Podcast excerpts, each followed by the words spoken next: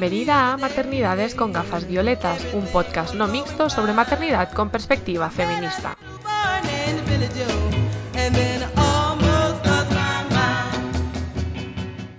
Hola a todas, soy Marta Busquets y es mi honor daros la bienvenida al primer capítulo de la segunda temporada del podcast Maternidades con gafas violetas.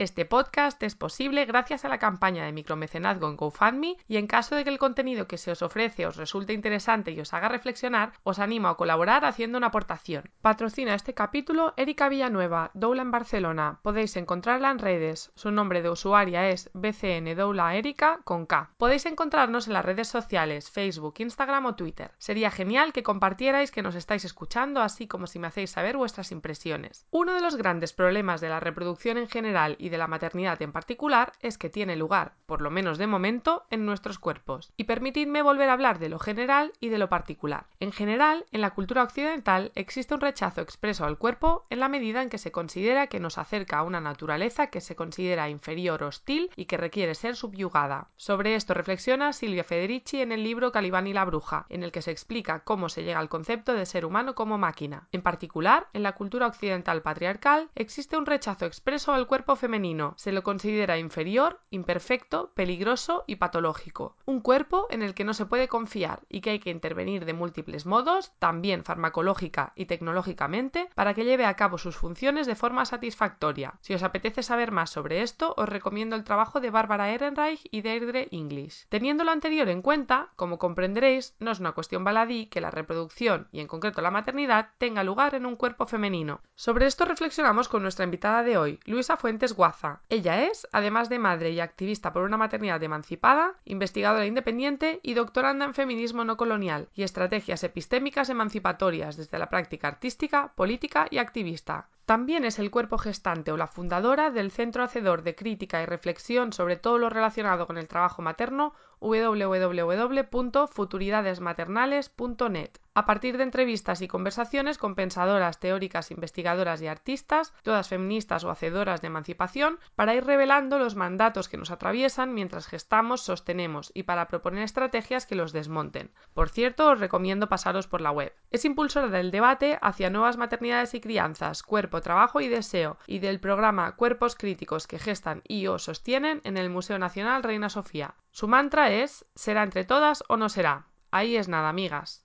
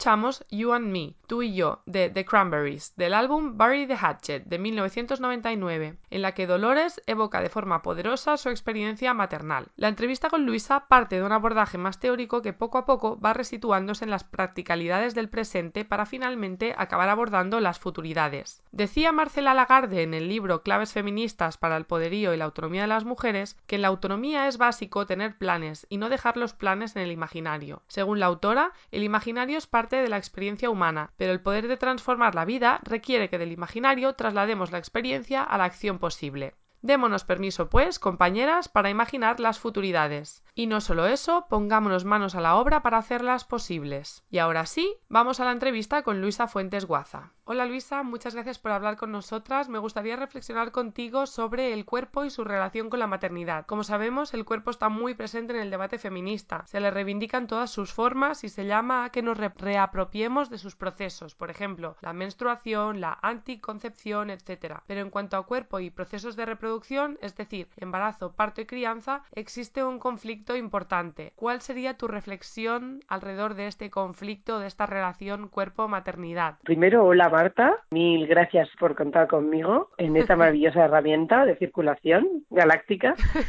El nudo parte, Marta, de por qué los feminismos les cuesta tanto trabajo aceptar el cuerpo como parte del corpus que se tiene que emancipar, el cuerpo que gesta y el cuerpo que sostiene, o sea, el cuerpo que realiza todas las actividades de la reproducción social, porque sobre él pesa toda la tradición, se colocó el útero como un dispositivo al servicio del Estado-Nación y de la fundación de los estados desde el siglo XIX. Entonces, esa corporalidad relacionada con los productivo ha sido como muy manipulada, bueno, por todos los fascismos y también ha contribuido muchísimo a esta cosa espantosa que es como toda la fetichización, la mitologización de la feminidad. Yo creo que como venimos de una tradición histórica donde hay ese peso sobre el cuerpo materno a la hora de llevar a cabo la emancipación por parte de, de movimientos como el feminismo, de los distintos feminismos, de una manera que había que significar toda la separación de tareas en función del sexo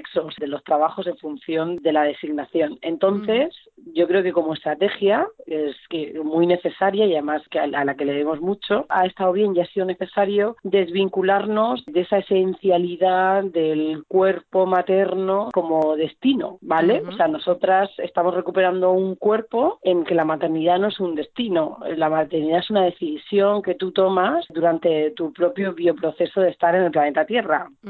Para el feminismo hegemónico, el, peso que tiene el cuerpo materno es tal que entonces nos han precipitado la tradición que viene sobre todo desde los años 70, desde la segunda ola en adelante, nos han ido dirigiendo, bueno, nosotros somos herederas de eso, no estábamos ahí para llevar a cabo esas luchas, pero nos han ido dirigiendo hacia una masculinización, tenemos que asimilarnos desde los, esas estructuras masculinizadas para llevar a cabo la emancipación. Entonces, claro, en esas estructuras de supuesta emancipación masculinizadas, nos encontramos con un cuerpo que no tiene, no menstrua, no gesta, no pare, no tiene apego inicial, no lacta ni sostiene. Mira, has dicho dos cosas sobre las que quería preguntarte. Empiezo por una de ellas. Efectivamente, cuando se piensa en los cuidados maternales, habitualmente pensamos en términos binarios. Por un lado, pensamos en cuidados desde la feminización y que estos cuidados necesariamente deben ser opresores, ¿no? Solo es liberador si asumimos roles tradicionalmente masculinos basados en la externalización de estos cuidados como dices, negamos el cuerpo y la priorización del mercado laboral. Estos, Este binarismo para mí también es muy patriarcal. No sé tú qué opinas de esta división tan estricta de los cuidados que puede proporcionar un cuerpo. Pues yo creo que es una, es lo que tú dices, es una construcción binaria como de dentro fuera que excluye pues a un sentir que, por ejemplo, estamos gestando entre pensadoras, porque yo nos coloco como pensadoras sin tener que pedir la legitimidad a nadie que nos diga que somos pensadoras. Me parece genial. lo somos. Entonces, que ese binarismo es algo que nosotras a nivel generacional estamos confrontando e intentando desmontar de manera directa, unidas y apoyadas también en todos los feminismos antirracistas y anticoloniales que vienen de América. Hay una especie de movimiento de España hacia allá, de nuestro pensamiento y nuestro empuje emancipatorio hacia América y donde estamos estableciendo alianzas, sobre todo para establecer diálogo y apertura de diálogo, porque yo creo que necesitamos abrir diálogo con todo tipo de figuras pensantes, cuerpos pensantes para enriquecer la lucha. No entiendo esta cosa española de cerrar filas cuando queremos abrir debates que ya se consideran por la generación anterior que están cerrados, pero están cerrados desde sus ejes de coordenadas, no desde los nuestros, porque para nosotras no existe tal binarismo, o sea, hemos hemos gestado, estamos sosteniendo y a, la, y a la vez estamos teniendo carreras activas en cuanto a activismo político, en reflexión, teoría, bueno, ya sabes, un mogollón de modalidades, desde una precariedad de, la hostia, pero lo hacemos. Entonces, no creo que nosotros a nivel generacional sintamos y vivamos ese binarismo. Realmente a mí una de las cosas que me llama la atención, y perdona que me salgo de guion, es que no solo se nos considera como una parte del debate, sino que se nos considera como una ola reaccionaria, ¿no? Eh, la palabra que a menudo se utiliza en entornos feministas es un peligro para el feminismo, ¿no? Esta visión que tenemos de poder reclamar la maternidad como un espacio de poder o como un espacio de realización o un espacio donde precisamente nos confrontamos con estas expectativas patriarcales y nuestros propios deseos y voluntades. Para mí es una estrategia como muy simplista y que nos cosifica, que cosifica ¿no? el debate que intentamos abrir, porque tacharnos directamente y estamos llevando a cabo maternidades intensificadas porque somos unas burguesas aburridas, que no hemos tenido, hemos llegado a sentir esa realización neoliberal profesional, mm, nada que ver con nuestro sentir eh, ni nuestro vivir. Cuando veo cada día más cuerpos gestantes y sostenedores que abren caminos alucinantes, ¿sabes? Que me parece como una estrategia, Marta, como muy simple, ¿no? Estas son unas reaccionarias, son unas maternalistas y, unas burguesas intensificadas que se han vuelto locas con sus tetas. Eh, ¿no? Sigo fuera de guion, ¿eh? pero ahora escuchándote estaba pensando, ¿no? Como es precisamente curioso, yo por ejemplo, ¿no? Yo soy una mujer con una licenciatura, con un trabajo se supone, o venía de unos trabajos de alto nivel, ¿no? Unos trabajos que aunque sean precarios en cierto modo por los horarios, por las dinámicas, no es un trabajo en el escalafón bajo de lo que sería, ¿no? Un mercado de trabajo neoliberal con contratos precarios, sueldos precarios. Y aún así es curioso, ¿no? Que en teoría no me siento realizada en un trabajo es decir, que estas burguesas blancas, nosotras con estudios, esta promesa de la realización laboral no se, ha, no se ha materializado, ¿no? Nos la hemos creído, hemos estudiado como las que más, nos hemos sacado los títulos, nos hemos metido en el mercado laboral y aún así hemos dicho, ¿qué es esto? Y hemos parido y hemos dicho, quiero cuidar. Entonces a mí me parece significativo que precisamente a pesar de que estamos en una situación de privilegio, no nos hemos sentido privilegiadas. Me hace aún preocuparme más por las que están, digamos, por debajo en el escalafón laboral. ¿Cómo debe ser esta experiencia? ¿Qué, qué brutal debe ser estar en un contexto en que ni siquiera se supone que tienes que estar realizadas?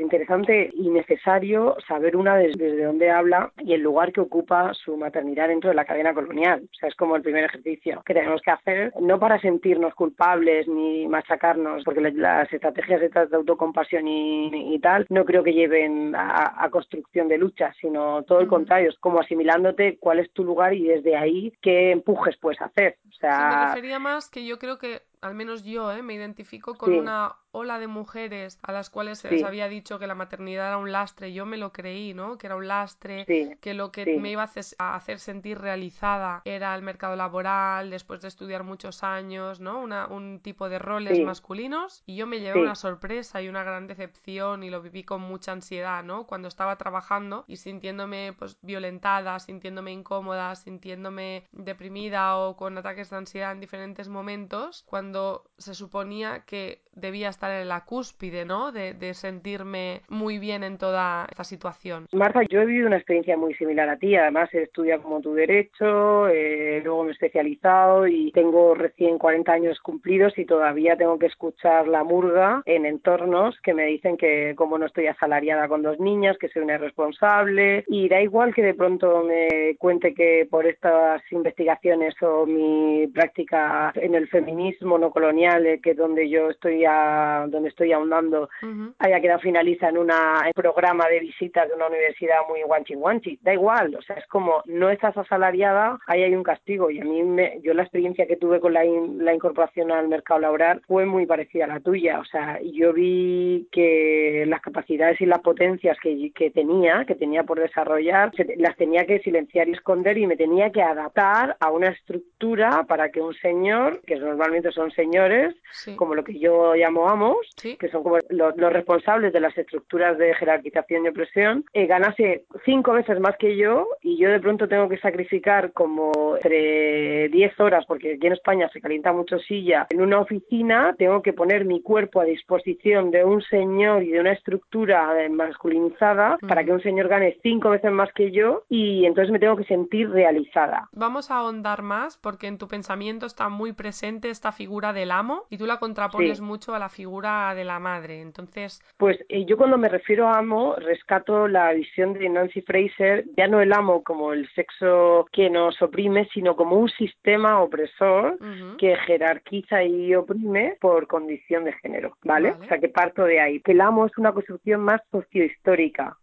No solamente es un individuo que ejerce por su condición y su lugar en el sistema presión y utiliza sus privilegios para oprimir a otros cuerpos. Para mí es una estructura con un abordaje sistémico que te lo encuentras desde todo el planeamiento jurídico, desde las leyes, desde cómo está estructurado todo el sistema sanitario.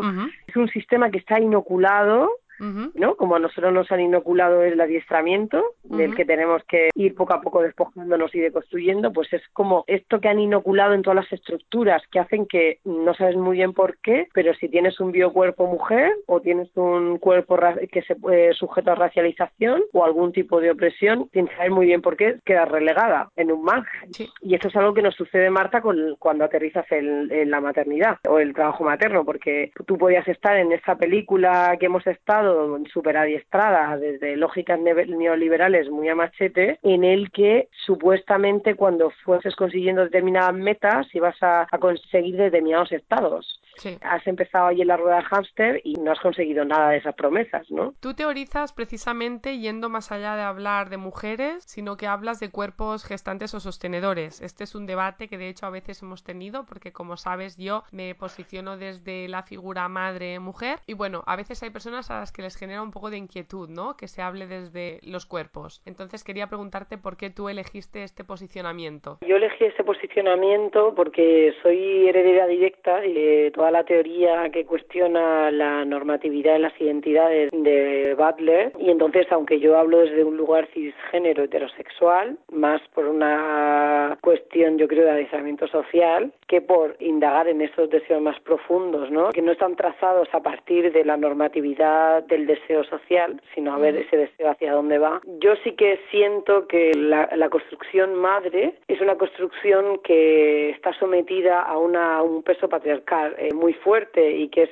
como una consecuencia de algo que yo manejo mucho en los textos, que es el constructo cuerpo-comunidad femenino. Para mí el cuerpo-comunidad femenino es como es un territorio identitario, es como si hablásemos de heteropatriarcado, que es un territorio identitario, pues se derivan como una serie de rasgos, de mandatos, de cancelaciones, de exclusiones, de expectativas, ¿no? Como todo una complejidad que engloba ese territorio. Y para mí el construcción madre está debajo del paraguas del cuerpo comunidad femenino. Y, entonces he optado, eh, en lugar de quedarme debajo del territorio madre a despatriarcalizarlo, pues me he colocado directamente en un escenario posidentitario, pues esto que es un escenario eh, heredado de toda la revolución de la cultura queer, que lo que nos llega ya después de todo el entramado teórico es que estamos sujetos a una normatividad y entonces esa normatividad hay que cuestionarla. Aunque estés de acuerdo con la designación que te hicieron de género o pienses que tu identidad sexual es la que tú has manejado desde que tuviste tu, primera actividad sexual, ¿no? Para mí es interesante partir de cuerpos en este escenario posidentitario que no tienen ese peso de las identidades heteropatriarcalmente construidas y también porque creo que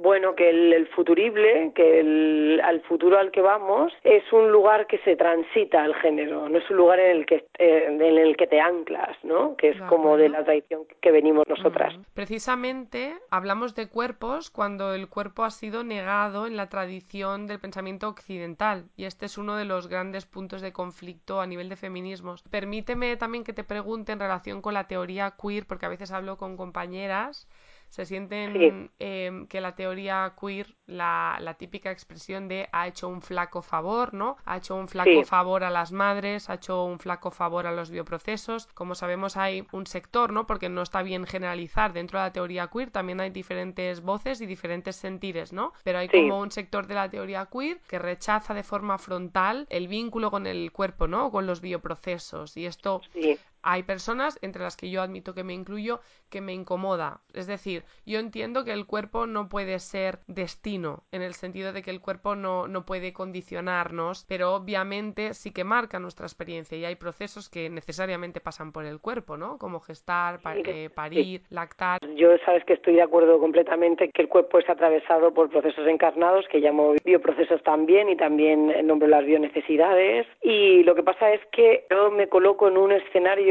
posidentitario desde un feminismo biointegrativo. Coloco un cuerpo que decide qué construcción identitaria ir asimilando como propia, o sea, como fuente última de arraigo, ¿vale? Que es la identidad, pero en ese proceso acepta, entiende que el cuerpo es el vehículo, la, la, fisicalidad, la corporalidad del cuerpo es el vehículo con el que transitas el, tiempo que te toque por este planeta. Y hay una afectación física que, como tú bien dices, eh, y unos aprendizajes de lo físico que están negados desde la tradición occidental, pero que es algo que tenemos que rescatar. Y ahí se conecta directamente con todo lo relacionado con el trabajo materno con la gestación y, sobre todo con el cuerpo que gesta. Porque como ha sido negado que el cuerpo puede ser una fuente epistémica, puede ser un lugar de producción de conocimiento desde la afectación física, ¿no? No hablo desde la producción mental, ya sabemos, es de lo que está construido nuestra civilización, pero desde la afectación física, desde la corpoexperiencia, rescatando a pensadoras como Silvia Rivera Cusicanqui o a la chilena Carola Coserrera, tenemos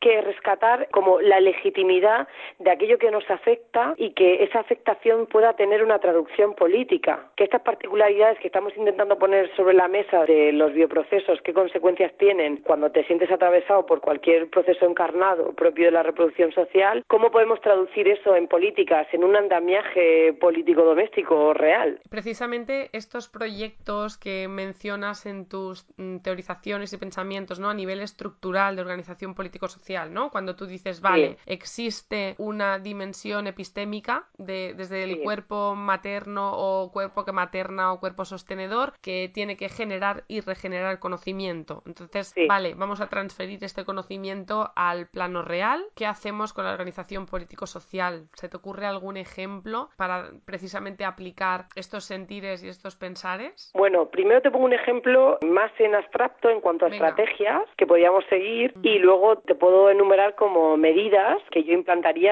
para generar como otro andamiaje. Eh, la primera reflexión sería que mm, deberíamos transformar que la maternidad sea un destino, sino incorporar la maternidad como una decisión, pero una decisión que te afecta a nivel físico. O sea, es como recuperar la fisicalidad de la maternidad, que es algo como que da un pavor enorme en esta sociedad. Es como externaliza, escupe, no sientas. Eh, ¿no? la tendencia es más bien contraria. Hoy leía una noticia en La Vanguardia donde se congratulan de que muy pronto crearán úteros artificiales de plástico, ¿no? Eh, un poco me hacía pensar en plástico eres y en plástico te convertirás. Precisamente la tendencia es a cada vez una desvinculación mayor del cuerpo. Sí, yo creo, Marta, que eso responde más a las demandas de un capitalismo masculinizado que a las demandas generacionales que tienen nuestros cuerpos, porque en nuestro sentir generacional ese futuro distópico horroroso, o sea, nadie lo quiere integrar. Y lo que te decía antes de volver a una maternidad física es algo que mm, lo estuve pensando esta semana y hablando con otra pensadora que es Marta Malo, bueno, le contaba yo a Marta que creo que una de las soluciones, porque hay ahora mismo una especie de perversión en cuanto a lo tecnológico. Te digo, no por el uso de lo tecnológico, yo creo que lo, tecnológico se está incorporando a nivel identitario. No demonizo la tecnología, no demonizo. Lo que pasa es que creo que hay una cierta perversión que de pronto queremos cumplir con una maternidad que forma parte de un plan neoliberal, es decir, que tienes que eh, desarrollar todas unas expectativas materiales para poder llegar a ser madre con 40 y entonces llegas con 40 y ya tienes un cuerpo agotado y imposibilitado para la gestación. Entonces el capitalismo te da las respuestas. Y a mí, cuando el capitalismo no da las respuestas, me... Solo pueden ser violencia. Solo puede ser violencia y son trampas del sistema. O sea, ¿cómo puede ser que me esté dando las soluciones el capitalismo ahora? No puede ser. Entonces... Bueno, que no te las da, te las vende. te las vende, te las vende para que las compres con tratamientos carísimos. Cuidado, soy eh, totalmente partidaria de la incorporación de la tecnología, que bueno, ya la tenemos incorporada, ha modificado nuestros hábitos de relación, ha modificado, hasta dicen que a nivel de fisionomía y cuerpo también nos, nos está modificando, o sea que yo no niego eso. Y también recomiendo mucho leer a María Puig de la Bella Casa sobre esto. A lo que voy, Marta, es que tenemos que rescatar una fisicalidad en cuanto que se lleve a cabo la maternidad, porque tú asumes en cualquier momento de tu vida, no cuando has desarrollado ese plan neoliberal material, sino en cualquier momento de tu vida decidir asumir esa responsabilidad profunda y irreversible que es la gestación y luego el sostén y que unas, unas estructuras de crianza no normativa, es decir, no tienes por qué tener ya la familia nuclear para montar eh, tu propia organización de crianza y aparte que puedas apoyarte en unas estructuras político-domésticas que te faciliten esa crianza. Entonces, para mí, el punto no está en cómo llegamos a los 40 con cuerpos imposibilitados para la gestación y entonces producen una violencia en el cuerpo que quiere gestar y se violenta a los sostenedores y, bueno, se desarrollan unos circuitos muy duros para esos cuerpos que lo atraviesan. Creo que debemos irnos para atrás y pensar, o sea, ¿cómo podemos evitar esta violencia? Y creo que es mm, dependiéndonos de muchas lógicas neoliberales de lo que tiene que ser el trabajo materno. O sea, no lo podemos llevar antes a un cuerpo que no le cueste tanto esfuerzo económico gestar y que se apoye en unas estructuras que tenemos que montar. Porque, y como ya hemos hablado mucho nosotras, yo creo que eh, una metástasis heavy del sistema es, es este forzarnos a que todo el sostén tiene que pasar por la familia nuclear sí o sí. El famoso criar en soledad. Sí, sí. Yo he eh, estado dando muchas vueltas estos días, ¿no? Cuando notas la presión de la crianza, la soledad y ya no sobre todo la propia, ¿no? Cuando veo a mis amigas criando en solitario y yo quiero ayudar de forma directa y te das cuenta que no tienes herramientas porque la estructura del sistema tal y como está montada sencillamente hace bastante inviable, por no decir imposible, esa cooperación, ¿no? Desde la estructura de las ciudades, cómo están conectadas, los horarios de las personas, eh, la distribución de los propios hogares, ¿no? Cómo saltarse todo este sistema, cómo ayudar a sostener cuando tú necesitas ser sostenida, ¿no? Y, todo el sistema favorece precisamente que, no encuentres sostén. A veces realmente no, no encuentro una salida y confío en que de alguna manera vamos a ir sin darnos cuenta cambiando cosas y que en algún momento llegaremos a un sitio en que sí que habrá salidas. Yo creo que sí, porque estamos ya siendo muy conscientes, o sea, que tiene un valor esencial y es una potencia brutal fabricar un ser humano y sobre todo sostenerlo en buenas condiciones para devolverle un ciudadano sano que a su vez, si ha sido sostenido, va a sostener. Eh, a las demás y eso tiene una potencia y una riqueza per se brutal y yo creo que estamos haciendo una mutación feminista genética, me gusta, o genética feminista, donde estamos poniendo sobre la mesa el valor de ese trabajo, ¿no? Que es un trabajo como de, de una profundidad enorme, pero sin reforzar los roles de género. Cuidado, o sea, es como yo sé el valor que tiene el decidir sostener a esta criatura, pero no significa que es que me quiera meter en una cocina a hacer bizcochos. Yo, por ejemplo, ni hago postres, tengo dos niñas, me interesa la cocina, pues lo justo para sobrevivir, pero me interesa mucho más un tipo de relación con ellas que tiene que ver con otro tipo de afectación, ¿sabes? O sea, se puede criar y repartir el trabajo doméstico o, bueno, como en este sistema que yo propongo público-doméstico de en un futurible escenario, pues creo que sería interesante establecer como unas estructuras públicas de asistencia doméstica y durante los dos primeros años de crianza, pues que tengas unas horas mensuales y donde tendríamos que dar prioridad al biocuerpo hombre. Y eso te lo explico, no es una manera de discriminación. Digo, el biocuerpo hombre que haga estas actividades de trabajo doméstico públicas, de titularidad pública, porque podemos utilizar la estrategia que ha utilizado la nueva ley de intransferibilidad de, los, de las bajas, donde obligan al biocuerpo hombre mayoritariamente a coger los cuatro meses de baja para obligarle a que atraviese el cuidado, ¿no? Pues nosotros también podríamos pensar en una estrategia que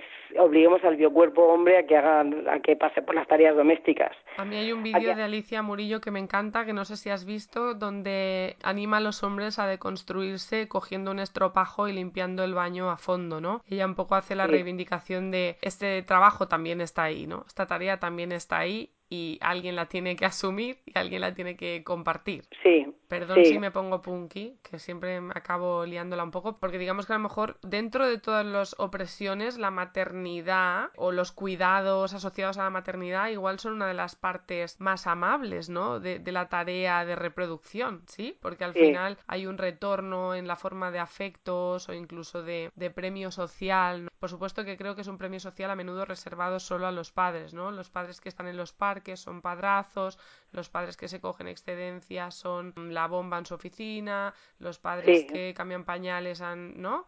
En cambio, cuando lo hacemos las mujeres, las biomujeres, esto no se lee como una heroicidad. Esto es un temazo. Sí, o, no se ve como una heroicidad porque tenemos una carga histórica, siglos, donde es un trabajo que se te ha asignado por tener un biocuerpo mujer y lo tienes que hacer porque a su vez el trabajo ese que estás haciendo es un trabajo que está devaluado, que es invisible y que no existe. Es decir, que tú lo tienes que hacer por tu propia condición y porque ahí en tu designación de género va ese tipo de trabajo. Y entonces, como lo tienes que hacer por defecto y no está evaluado ni unificado en el sistema, pues cuando lo hace un biocuerpo hombre, pues son todos fuegos artificiales, porque no era la tarea que tenía designada desde el principio. Todo lo que hace es extra, porque ella es el biocuerpo mujer que tiene que hacer todo ese trabajo sucio. Históricamente esa designación lo ha colocado ahí y nadie se cuestiona nada. O sea, es como, bueno, pues nosotras ahora, eh, a nivel generacional, desde la cuarta ola, como llaman las eurocéntricas, feminismo eurocéntrico, o desde los feminismos anticoloniales y antirracistas, o como muchas hacedoras de emancipación que no se quieren colocar como feministas, vamos a cuestionar esa lógica, ¿no? Que es como, ¿por qué tengo yo que asumir toda esta carga de trabajo per se por el cuerpo con el que he llegado a este planeta, porque la tengo que asumir y en silencio, devaluada, y cualquier mínima tarea que asume un biocuerpo hombre es objeto de, ¿no? Lo, yo lo veo en las estructuras eh, asalariadas en cualquier empresa, que los hombres crecen y que cualquier gesto hacia sus criaturas es evaluado por los equipos de forma maravillosa. Y nosotras, pues ya sabes, perdemos poder cuando nos quedamos criando. En relación con el tema paternidad y permiso iguales intransferibles, como sabemos, está súper candente y en ocasiones lo hemos hablado, ¿no? Y por un lado pensaba que me fastidia, que me molesta, que me inoportuna, que la medida de la maternidad siempre sea la paternidad, ¿no? Cuando me dicen que es que los padres tienen que estar presentes, al final es como que la maternidad y, la conducta materna y la tarea materna y los cuidados maternos vienen condicionados, ya sea por defecto, por la ausencia del padre o por presencia del padre, ¿no? Por exceso o por defecto, por ausencia o por presencia, la medida de la maternidad sigue siendo lo que hacen los padres, ¿no? Entonces, esto ayer lo pensaba, estoy un poco cansada de que ellos sean la medida de todas las cosas. Sí, bueno, El padre porque... de Vesubio como la medida de, la maternidad, no sé si me explico. Sí, porque eh, como está todo construido a partir de su propia estructura ósea, tú piénsalo, o sea, está todo a nivel sistémico construido a partir del principio antrópico, a partir de la experiencia y el biocuerpo hombre y de sus anhelos y, de sus ansias. Le pasa como el, que es un, también un tema súper peliagudo, toda la patriarcalización que hay de las lecturas de las dinámicas inconscientes, ¿no? Que mayoritariamente desarrolla el psicoanálisis, aunque también hay otras herramientas de análisis que no sé psicoanálisis. Que pasa también que todos esos señores que veíamos que se han tirado el siglo XX analizando y dando respuestas a la psique, hablan desde la experiencia del biocuerpo hombre y de pronto nos dan a nosotras unas respuestas, su experiencia responde el sentir o, nos obligan a que nuestro sentir se ajuste a esas respuestas que han dado ellos. Y es como, pero bueno, o sea, y yo creo que lo que tú dices de la maternidad sujeta al, al padre, que también lo, lo decía Victoria Sau, pasa, pasa un poco lo mismo. Al final, eh, por muy feminista que seas, por muy moderna, por muy coñazo que seas con tu entorno, eh, tal, eh, darle la murga a todo el mundo con esto no sé, esto no es así, esto no tal, eh, que todo el mundo te signifique como feminista y como goñazo, por mucho tal, luego se activan como unos resortes que de pronto es como de, te quedas tú como pequeña y de pronto el valor del padre sube, todo se mide a través de sus valoraciones y tú te lo tienes que trabajar internamente para que eso no te arrase como una ola, ¿no? Y tienes que volver a posicionar. Y es como curioso, pero yo creo que es el síntoma, ¿no? Del aislamiento social, ahí está. Sí, no sé realmente si hay una respuesta ahí sobre los permisos iguales e intransferibles, ¿no? Que alguna vez eh, los argumentos que se esgrimen, ¿no? El otro día está reflexionando a raíz del argumento de que los permisos intransferibles, ¿no? Puede animar a los hombres a cuidar y en este sentido a revalorizar el hecho de cuidar, ¿no? Y de revalorizar la maternidad. Y yo lo trasladaba, no sé si es un salto mental un poco heavy, esto dímelo tú en total libertad, ¿no? Pero lo equiparaba a decir, vamos a subirle el sueldo a la junta directiva de una empresa porque cuando vean que tener un sueldo alto es bueno, porque les gusta ir a jugar al golf y tal, lo querrán también para los que están abajo. Entonces, claro, me parecía como una dinámica un poco peligrosa, porque es decir, cuando tú ya partes de una situación de privilegio, tú ya sabes que estar en el privilegio es maravilloso. O a lo mejor no lo sabes, es que no tengo claro que poner a una persona que ya parte de una situación de privilegio en una situación de mayor privilegio vaya a beneficiar necesariamente a las que estamos debajo sosteniendo tanto privilegio. Sí, yo, yo creo que es una medida de refuerzo del poder. O sea, para mí ha sido una medida que tiene una trama profunda como muy patriarcal. Y de lo que va en la lucha es de que los cuerpos que han estado oprimidos y los, los cuerpos que soportamos y que somos explotados y soportamos mayor peso, vayamos conquistando emancipación y libertad y cuerpos que ya se manejan ahí, que de pronto el sistema les favorezca, pues las políticas públicas, pues yo la verdad que como todas me quedé un poco perpleja, ¿no? Pero también creo, Marta, que obedece como a esta cosa ambivalente que tiene todo el entrama político, que hay veces que los avances se esconden detrás como un castigo hacia las conquistas sociales. Yo creo la que la palabra castigo no es la primera vez que la usas y pienso que es muy importante. Y también es una palabra que a menudo usamos entre nosotras cuando debatimos en el día a día, ¿no? Pero creo que la palabra castigo es bastante importante en todo este debate. Todas, y ya sabes que lo hemos hablado muchas veces, todas que estamos aquí intentando ampliar espacios y empujando cosas, sabemos lo incómodo que es y que a veces estás harta y dices no puedo más, pero bueno, pero ya es irreversible. Todas sentimos que ciertos latigazos, o sea, es como que cuando estás empujando una dinámica que la estás llevando hacia otro lugar, una dinámica que está instalada ahí siglos y tú la estás llevando a otro lugar y te quieres quitar las culpas y esa cosa de las lógicas de autocensura o cuando decides ampliar tu libertad eh, y priorizar tu sentir del cuerpo por debajo de, otras cosas que supuestamente son más importantes, siempre hay una reacción, ya sea de tu entorno directo o del entorno directo familiar o el entorno social o el profesional o hay reacciones en contra y eso para mí toda esa serie de reacciones es como el o el, propio autodisciplinamiento, ¿no? Que a veces pienso, cuando nosotras mismas sabemos que estamos transgrediendo y sientes esa especie de subidón extraño, culpable, castigador. Sí. Sientes por un lado que, que estás saltando un muro, pero por otro lado piensas que cuando vayas a caer del muro te vas a reventar la cabeza, ¿no? como...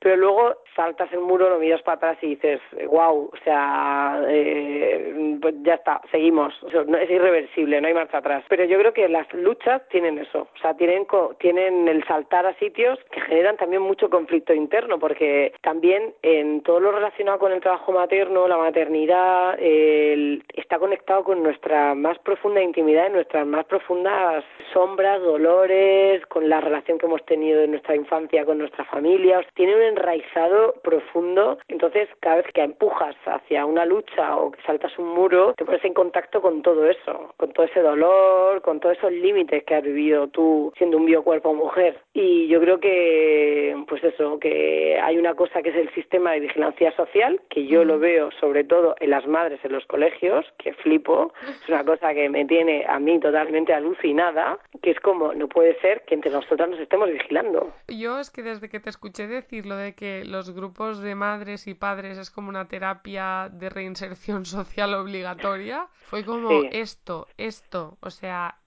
Es como un montón de gente con la que tienes que convivir muchos años, porque normalmente en el cole estás muchos años, y de muchos perfiles, y según el cole el perfil que vas, pues te encontrarás unas particularidades, pero yo lo que alucino es que, bueno, que tiene que ver con todo lo que decía Victoria Sau, ¿no? De que la madre, como es un colectivo oprimido, lo que hace es generar violencia con sus iguales para buscar la aprobación del pater familias. O sea, que es como una dinámica que ya está estudiada, que funciona así. Pero a mí no deja sorprender, es como, o sea, luego al final dices, es que no se necesita la falange, tía, o sea, no se necesita policía política, que ya están, ya están ellas. Porque Mm. la mayoría de padres están en los curros para ganar pastuni y para mantener todo el, el tinglado familiar y normalmente son mayoritariamente las madres las que asumen todas las tareas de recogida a los niños, de sostén y tal. Y yo alucino con eso, con la vigilancia de unas hacia otras. Es como, no puede ser. Es como ya el, el síntoma último de- del, del patriarcado. O sea, de esto va. O sea, si nos vigilamos, esto ha ganado. Totalmente, totalmente. Nos vigilamos en vez de sostenernos. En lugar de sostenernos y en lugar de... Pero claro, ¿cómo de- no vamos a vigilar a otras y cómo vamos a sostener a otras cuando nos estamos vigilando nosotras mismas y no estamos sostenidas nosotras mismas? Es que es un, es una, un bucle de difícil solución. Yo creo que ya lo estamos haciendo, Marta. Estamos estableciendo alianzas y empujando y empujando y empujando, que así se hacen las luchas desde el lugar de cada cual, porque lo de las cosas más guays que tienen las luchas sociales en, cual- en cualquier área, en cualquier tema, es que empuja gente eh, desde muy transversal. No es esta cosa homogénea, estalinista de tenemos que ir vestidos todos con el mismo mono azul, ¿sabes? O sea, Sí. que las luchas hoy día son luchas desde la particularidad y desde los privilegios de una con las carencias de otra y yo creo que ahí nos estamos dando un poco cuenta de desactivar que para mí eso son las dinámicas del patriarcado metidas ahí en el tuétano. Pues si te parece bien, lo dejamos aquí. Jo, me ha encantado, Marta. Mil, mil gracias. Muchas gracias por haber estado con nosotras en el podcast Maternidades con gafas violetas. Muchas gracias a ti, Marta. Un beso enorme. me.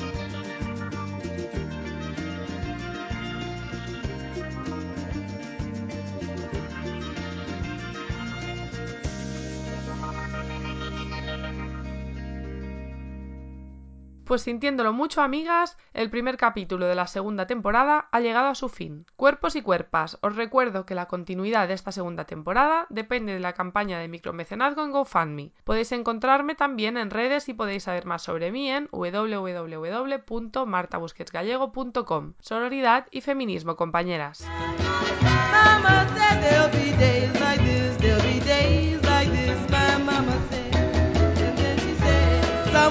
people look at me like I'm looking.